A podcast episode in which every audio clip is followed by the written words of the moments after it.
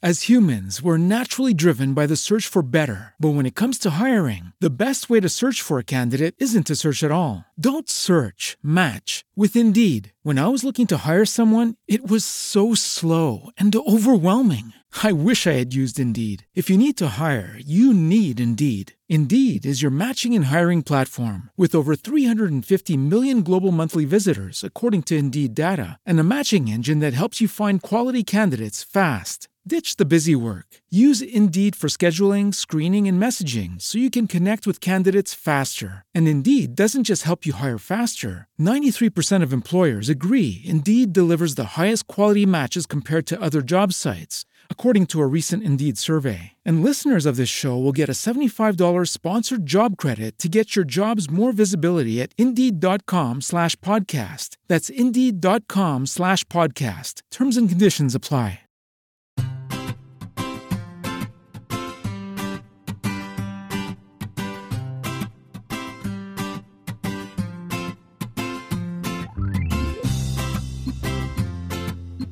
Bienvenidos al capítulo 84 de Perspectiva, un podcast de Milcar FM donde analizamos cada semana las decisiones y estrategias de las empresas que nos rodean.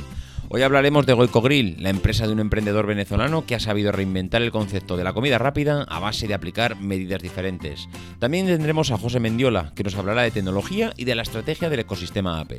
Si eres de los que te gusta estar informado, no lo dudes, sube el volumen y acompáñame. Yo soy David Isasi y hoy es 4 de diciembre de 2017. ¡Comenzamos!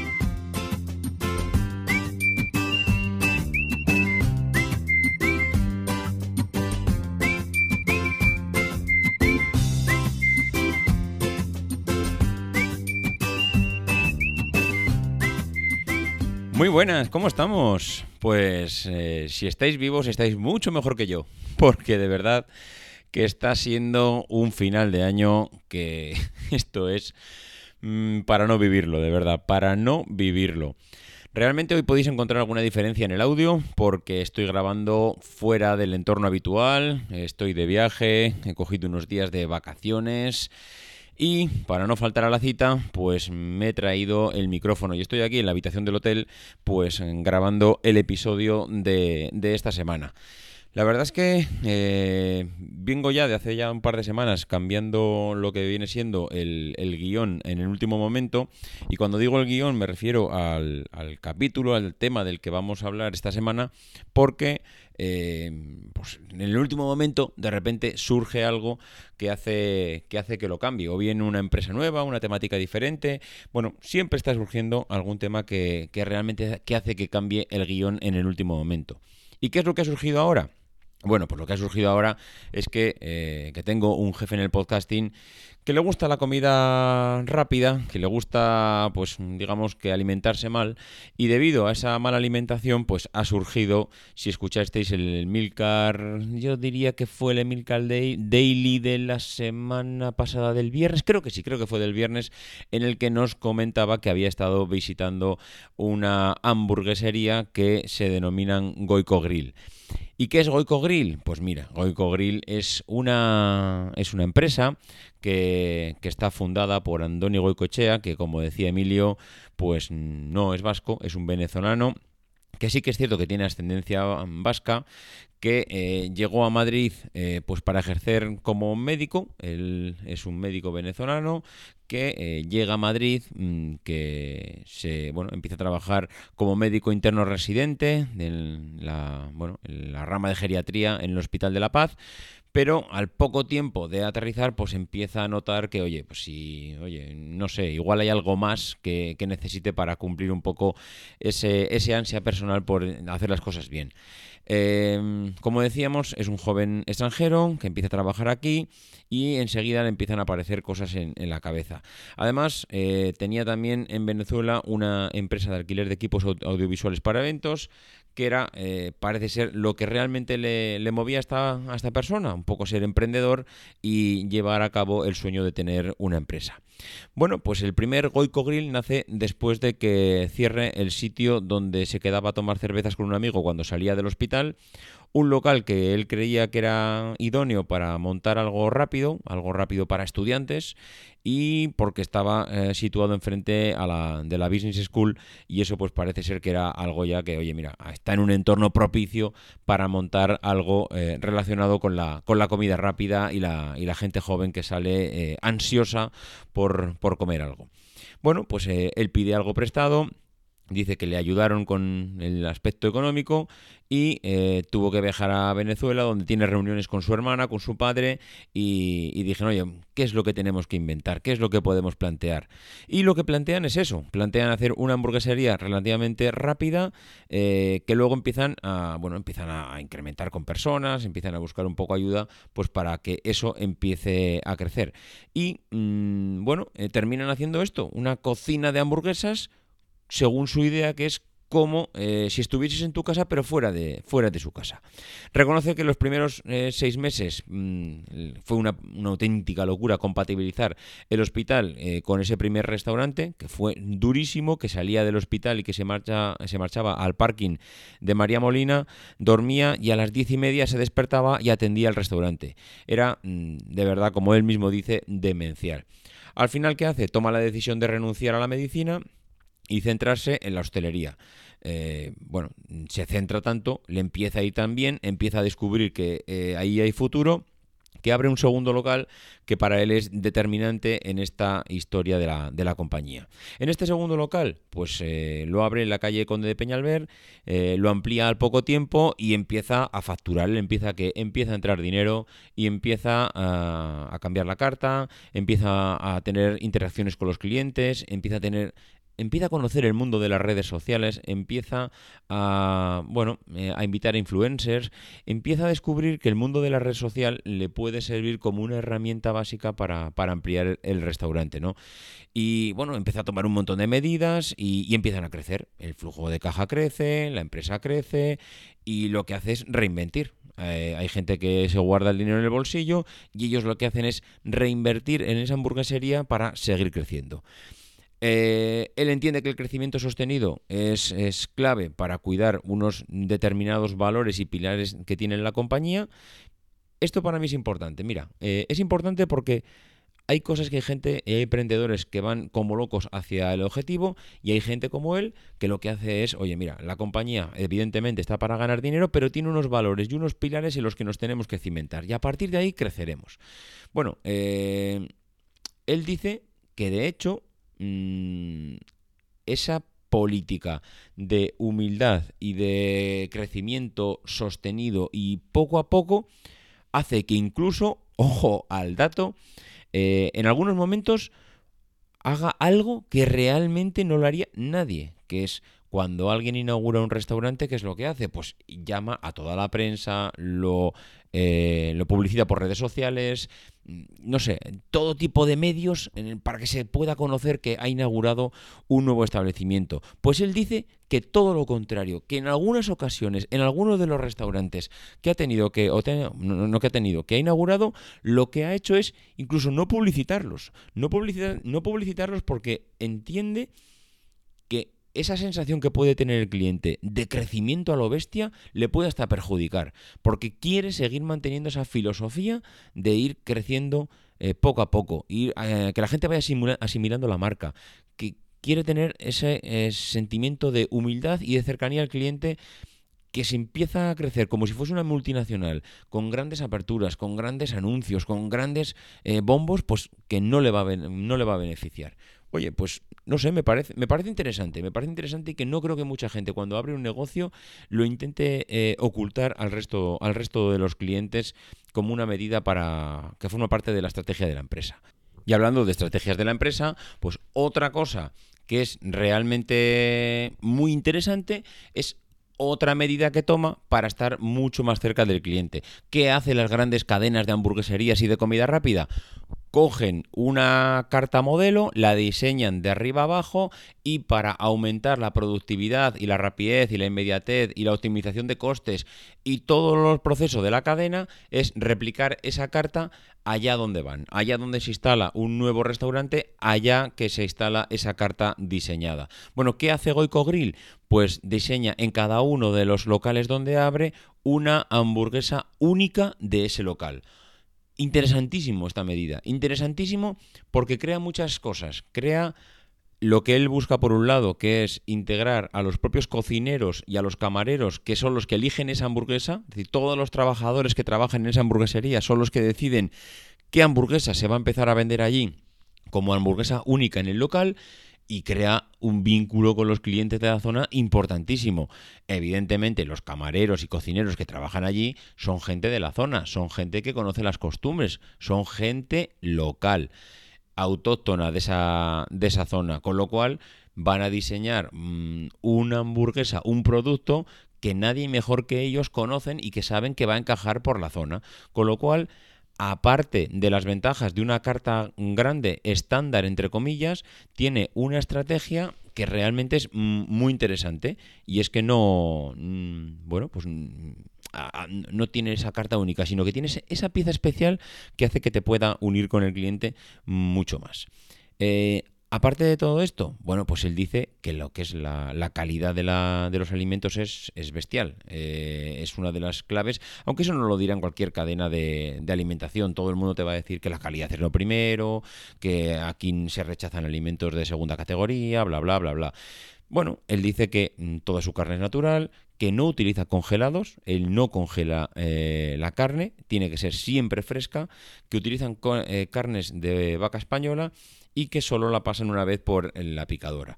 Bueno, pues oye, mm, me parece bien, me parece bien que publiciten estas cosas porque también son mensajes que van calando y también lo mismo que dice que las eh, salsas también son propias, que la hacen en cada restaurante Ojo con, el, ojo con el detalle, no sé hasta qué punto esto puede ser cierto. Una salsa que puede ser muy exitosa y que le funciona muy bien, que no utilice esa misma fórmula en diferentes restaurantes, se me hace un poco eh, complicado de, de, entender el que no sea replicada. Pero bueno, él dice que son propias, que lo hacen en cada restaurante, que no meten aditivos raros y que, y que aunque sean... Claro, si tú lo haces en cada restaurante, entiendo que cada uno pueda tener pequeñas diferencias en, el sabor. Pero bueno, se ve que eso no es, no es importante y que la gente no termina de, de, no sé, de parecerle fundamental. Otra cosa dicen que, mm, que, el pan es artesano. Dicen que lo hacen panaderos de, de su entorno, que lo único que hacen ellos es, eh, es dorarlo. Bueno, pues siguen aplicando medidas un poco diferentes a los demás, con lo cual, oye, pues no, no, deja de ser interesante cómo esas pequeñas cosas hacen que se diferencie de un McDonald's o de un Burger King, por ejemplo. Porque nadie se imaginaría al Burger King o al McDonald's eh, pelando las patatas para freírlas posteriormente y luego eh, servirlas al cliente. Pues ellos lo hacen, ellos reciben sacos de patatas que ellos pelan y que ellos fríen posteriormente y les supone un trabajazo enorme el tener que pelar esas patatas y en cambio, pues bueno, no lo que no realizan es lo que hacen los otros, que es utilizar patatas eh, congeladas y precocidas para que luego la, la manera de servirlas al cliente sea rapidísima. Bueno, pues aplican estas medidas que son diferentes. Si el producto final es de mucha más calidad, pues entienden que, que el cliente lo va a apreciar y, al final, pues bueno, repercute en, el éxito de la empresa. Em, ¿Qué hace? ¿Qué? No qué hace, sino una de las cosas que él tiene muy claras es que tiene que seguir creciendo. En una de las entrevistas que he podido leer, él indica que, bueno, que él tiene un montón de restaurantes en Madrid y que con eso le podría dar perfectamente para, tener, para pagar su, bueno, su nivel de vida de aquí a que se muera, que no iba a tener ningún problema. Pero él reconoce también una cosa, que si no mantienes una dinámica de crecimiento en la empresa, lo que estás provocando a futuro es un estancamiento. Y el estancamiento, pues lo que provoca es que mm, a la larga tengas problemas de, de ventas, de facturación, etcétera. Con lo cual, tiene clarísimo que tiene que seguir creciendo. Y eso lo hemos hablado aquí muchas veces en perspectiva tienes que plantearte en la empresa seguir creciendo, seguir creciendo, buscar alternativas, diversificar el negocio. No te puedes conformar nunca, tienes que buscar cambios continuos en la empresa. En el momento que te paras, viene alguien por detrás que te adelanta. Bueno, pues una de las cosas que me llama la atención de, de, de Goico Grill es su punto de vista sobre las franquicias porque dicen que ellos no tienen eh, o que no creen en el concepto tradicional español que tenemos de la franquicia. Ellos eh, dicen que, tienen que crecer, que tienen que hacerlo con franquicias, pero no con ese, no, no como lo hacemos aquí. Dice que eh, algunas de las tiendas que han, que han, ido abriendo, pues que pertenecen a familias que él conocía de Caracas, que mantenía la amistad con ellos y que se les animó a, bueno, que se venían a España y que son gente que son amigos suyos, que han metido a sus propios amigos. No iba a decir, creo que sí, que es alguno de ellos puede ser hasta algún familiar. Ha metido a gente de su absoluta confianza porque cree que el crecimiento, esas franquicias que todo el mundo conoce de otro tipo de, marcas, pues que no puede venir por esos grandes grupos, por esas grandes inversiones, que lo que hacen es poner la empresa prácticamente en manos de otro. Él lo que quiere hacer es eh, sentir que están creciendo, pero casi de manera interna, no casi de manera externa. No quiere poner la empresa en manos de, gente desconocida.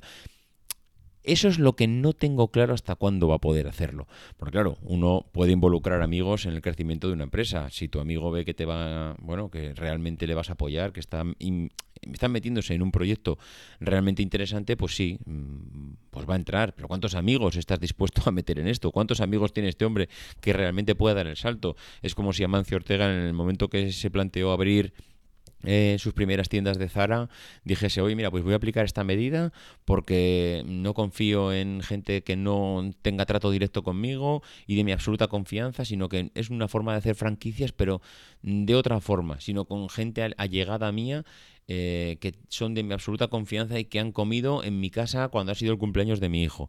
Bueno, pues eso es algo que hasta cuándo lo puedes hacer. eh, si esto As humans, we're naturally driven by the search for better. But when it comes to hiring, the best way to search for a candidate isn't to search at all. Don't search, match with Indeed. When I was looking to hire someone, it was so slow and overwhelming.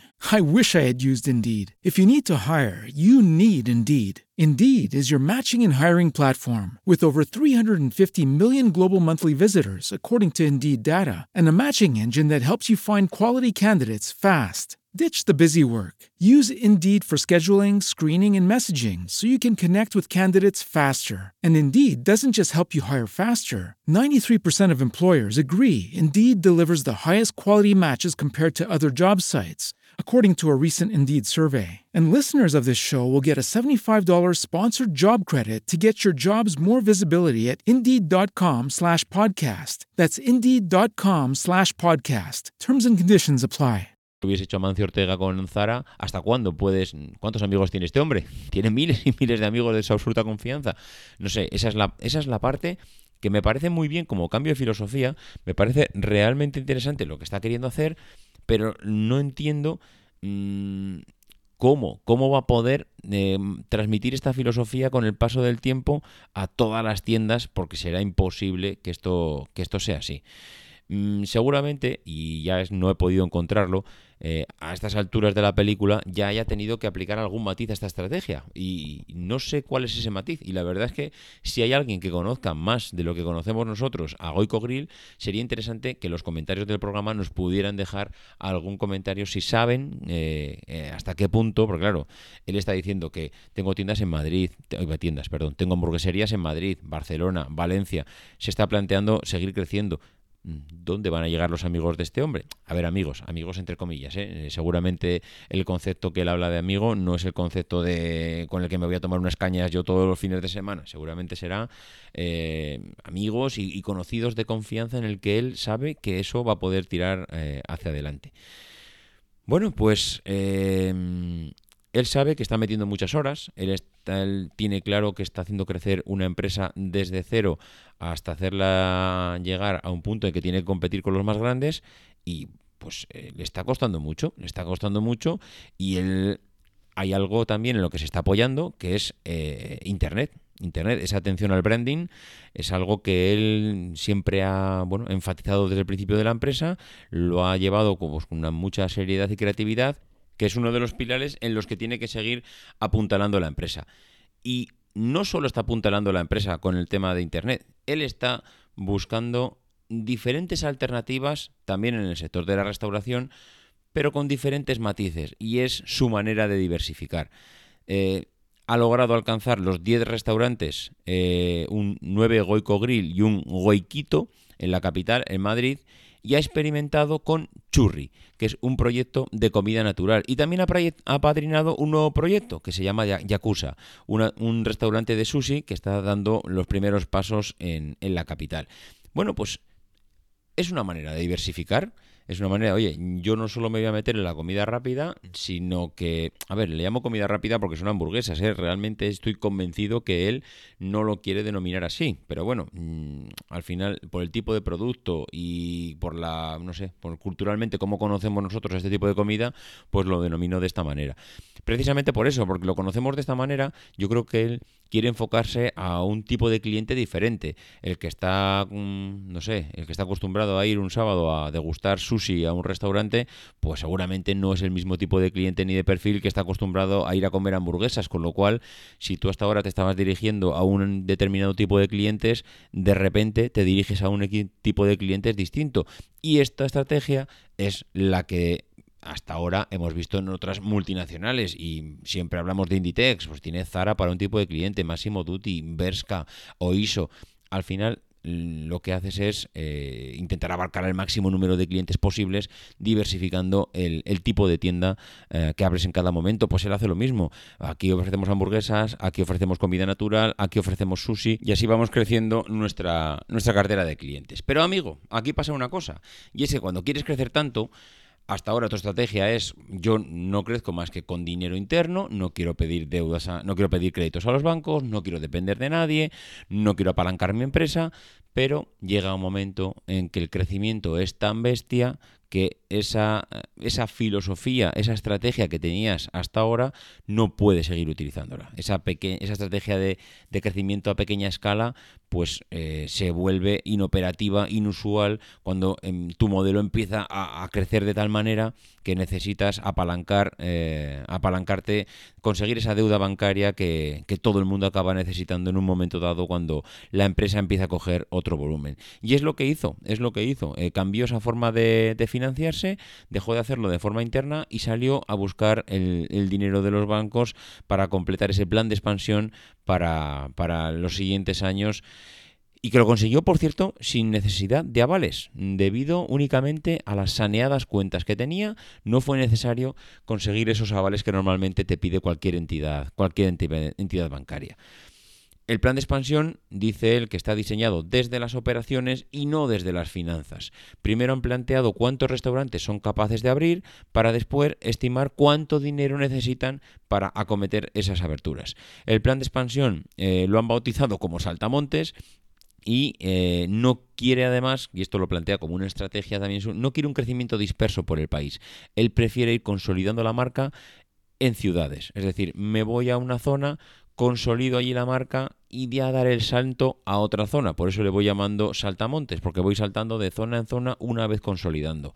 Esto es muy diferente que atacar un país directamente en todos sus flancos. Me voy a, no sé, me voy a Italia y lo mismo aparezco en Roma, que aparezco en Milán, que aparezco en Florencia, que aparezco en cualquier sitio. Eso es lo que no les interesa. Les interesa ir dando saltos por el país poco a poco e ir conquistando el país de tal manera que no se atraganten con esa conquista. Aquí eh, lo han ido haciendo así. Aquí en España lo han ido haciendo en Madrid, han dado el salto a Valencia, luego quieren ir a Barcelona. La experiencia saben que no es la misma de un sitio en otro y además se han ido apoyando en diferentes, eh, no sé, iba a decir, catalizadores de, de, toda esa estrategia, como han podido ser Take It Easy, que por cierto cerró, que por cierto le dejó unas cuantas deudas y que, bueno, al final esas deudas, porque ellos apoyaron en ellos para la comida a domicilio y claro, eh, han tenido que, soltar la pasta y esta empresa ha cerrado, les ha dejado con deudas, pero bueno, parece ser que eso no le va a suponer tampoco un problema pues debido a las cuentas saneadas que tienen. Y también se han, eh, se han apoyado en delivery. ¿Cómo lo hicieron? Claro, al final tenían un problema con delivery y es que delivery les saturaba a los restaurantes. Les saturaba a los restaurantes hasta el punto que todos los pedidos que tenían que enviar a domicilio los enviaban al restaurante. El restaurante tenía, esa cocina tenía que suministrar todos esos pedidos y la cocina se saturaba. No podía abastecer a tanto pedido externo como le estaban solicitando. ¿Qué es lo que, qué es lo que han hecho? Montar una cocina ciega. Una cocina ciega es un restaurante que solo es cocina. No tienen que abastecer al público. De esta manera, lo que han hecho es liberar todos esos pedidos de los restaurantes mm, que están abiertos al público, que reciben gente, para poder eh, separar una cosa de la otra, porque al final estaban consiguiendo que, eh, lo que estaban consiguiendo es que los clientes que iban al restaurante tradicional no mm, recibiesen el servicio apropiado en tiempo y manera, porque todos esos pedidos que les eh, solicitaba Delivery, pues no, no, no, vamos, les saturaba la cocina literalmente.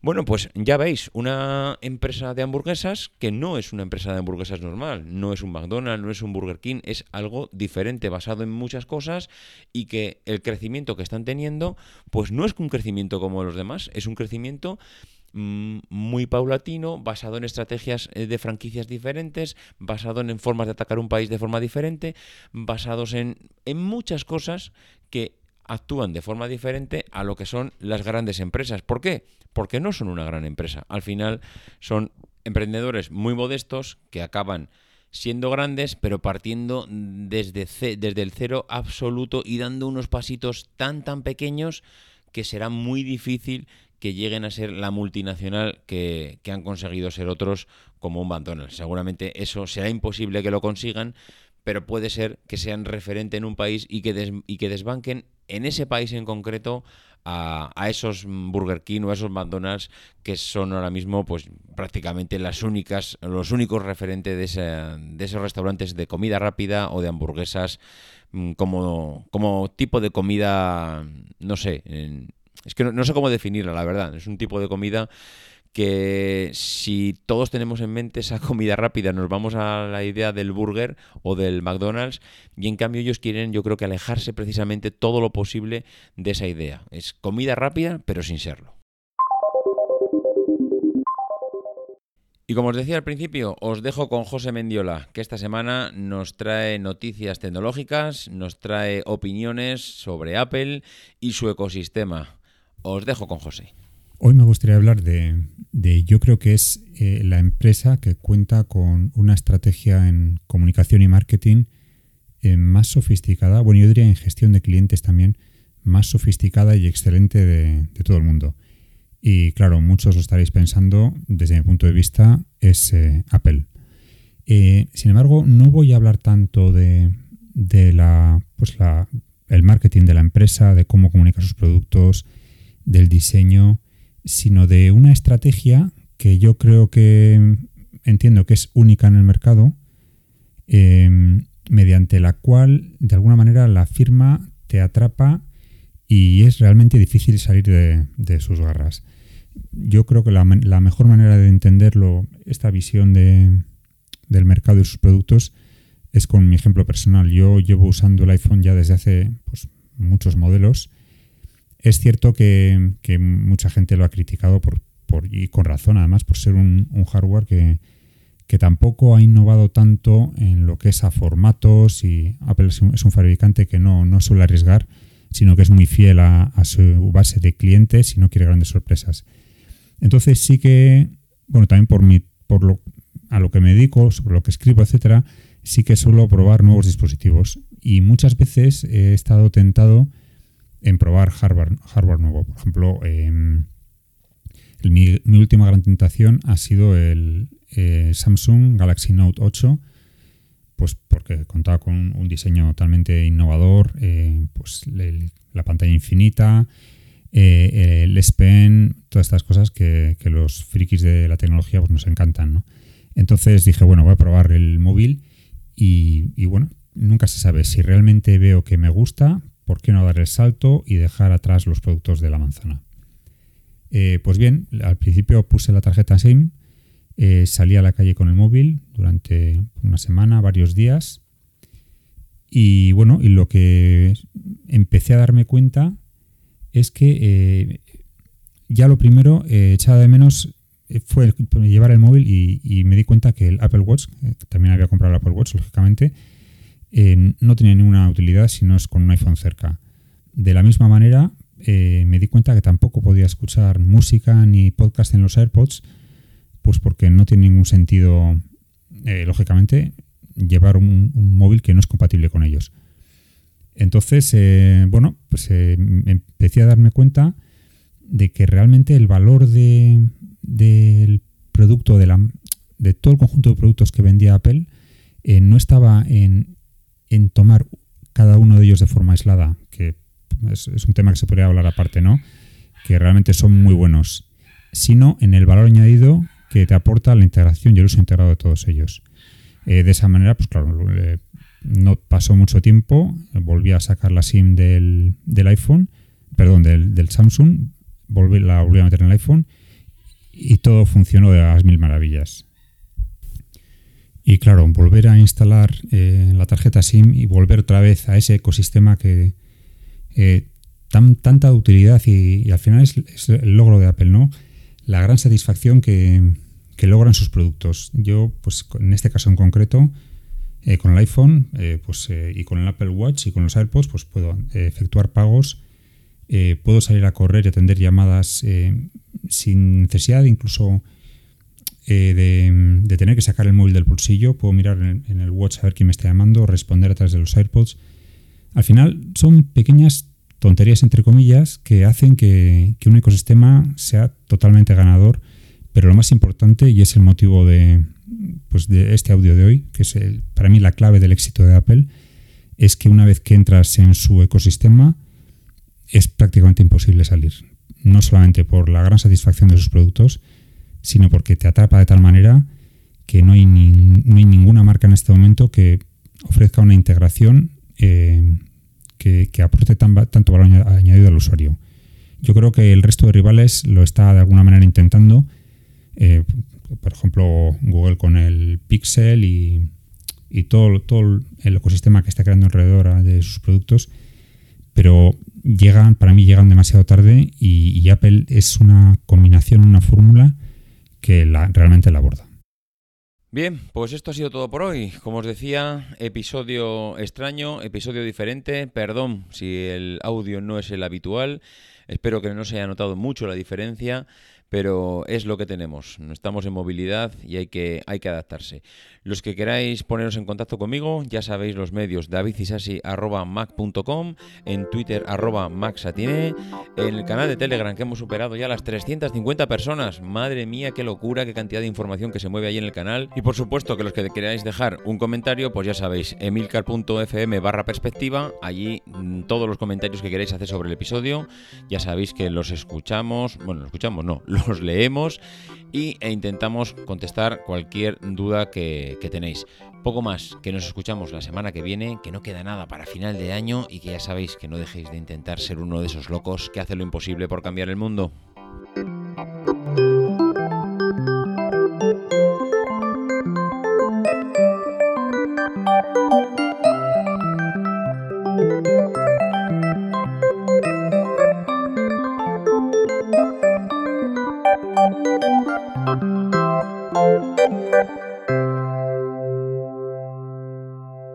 Because the people who are crazy enough to think they can change the world are the ones who do.